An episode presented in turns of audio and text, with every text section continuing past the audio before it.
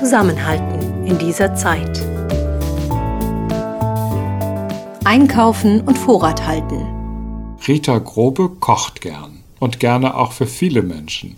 Vor zwei Jahren hat die Seniorenbeauftragte der Gemeinde Wendeburg in Niedersachsen einen großen Mittagstisch ins Leben gerufen. Einmal im Monat kocht sie gemeinsam mit einem kleinen Team ein Essen im örtlichen Feuerwehrhaus für bis zu 60 Seniorinnen und Senioren. Im Moment muss das Projekt wegen Corona pausieren, aber Rita Grobe freut sich schon darauf, wenn es wieder losgeht. Vor der Logistik hat sie keine Scheu.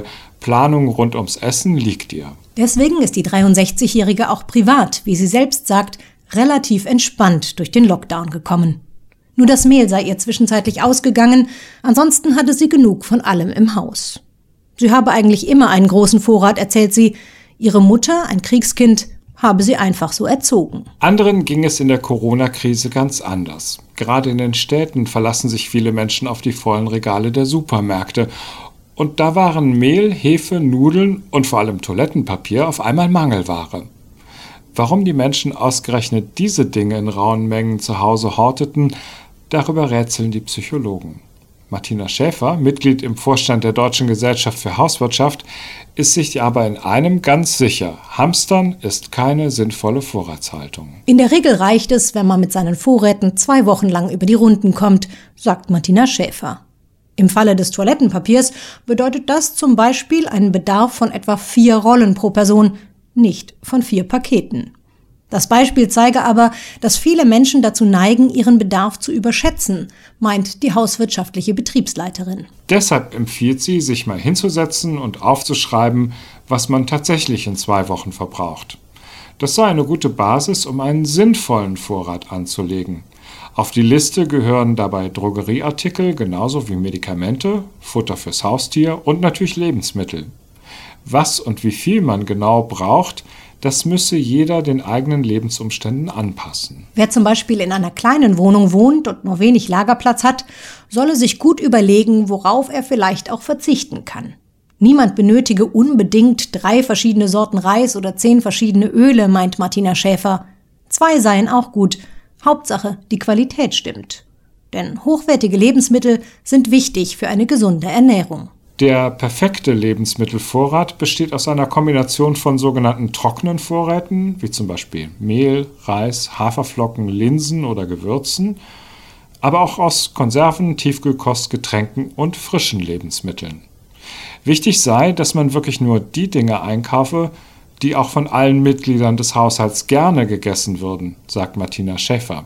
Sonst besteht die Gefahr, dass manche Sachen alt werden und im schlimmsten Fall irgendwann weggeworfen werden. Für den Einkauf schreibt man sich am besten einen Einkaufszettel. Während der Corona-Zeit hilft es, den nach Abteilungen im Supermarkt zu sortieren. Dann geht es am schnellsten.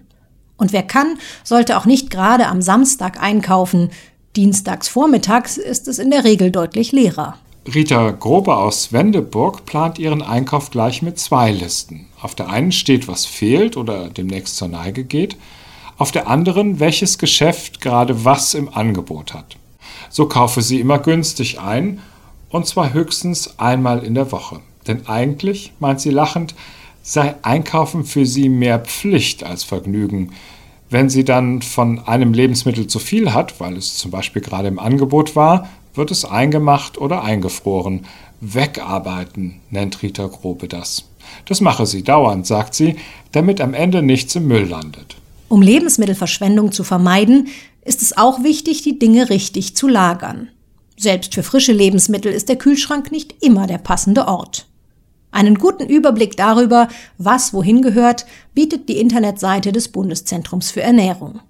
Eine Broschüre, wie Obst und Gemüse richtig aufbewahrt werden, kann man sich außerdem auf den Seiten der Verbraucherzentrale Nordrhein-Westfalen herunterladen. Um den Überblick über die Vorräte nicht zu verlieren, empfiehlt Martina Schäfer von der Deutschen Gesellschaft für Hauswirtschaft, den Vorratsschrank einmal im Monat komplett auszuräumen und zu putzen. Dann könne man sehen, welche Lebensmittel noch vorhanden sind, ob sich keine Schädlinge eingenistet haben und was zuerst weg muss. Diese Dinge kommen dann beim Wiedereinräumen ganz nach vorne. Sie persönlich, erzählt Martina Schäfer, hat in ihrer Küche eine extra Schüssel. Da kommt alles rein, was bald gegessen werden muss. Lebensmittel konsequent verbrauchen. Das ist auch nach Ansicht von Rita Grobe die größte Herausforderung bei der Vorratshaltung. Neben dem normalen Kühlschrank hat sie einen Gefrierschrank, eine Kühltruhe und eine Speisekammer. Dort stehen sogar noch Gläser mit eingemachten Kirschen und Pflaumen von ihrer verstorbenen Mutter. Eigentlich, sagt sie lachend, sei das alles ein bisschen zu viel des Guten. Sie hat sich vorgenommen, den Gefrierschrank irgendwann abzuschaffen. Aber vorher muss der Inhalt gegessen werden. Nicht zuletzt deshalb hofft Rita Grobe darauf, dass die Corona-Krise schnell vorbeigeht. Denn dann kann sie ihre ehrenamtliche Arbeit für den Senioren-Mittagstisch wieder aufnehmen. Dabei, erzählt sie, könne sie Vorräte immer gut verbrauchen. Im Moment fehlen ihr einfach Menschen, die sie bekochen kann. Zusammenhalten in dieser Zeit. Ein Podcast der Baxo.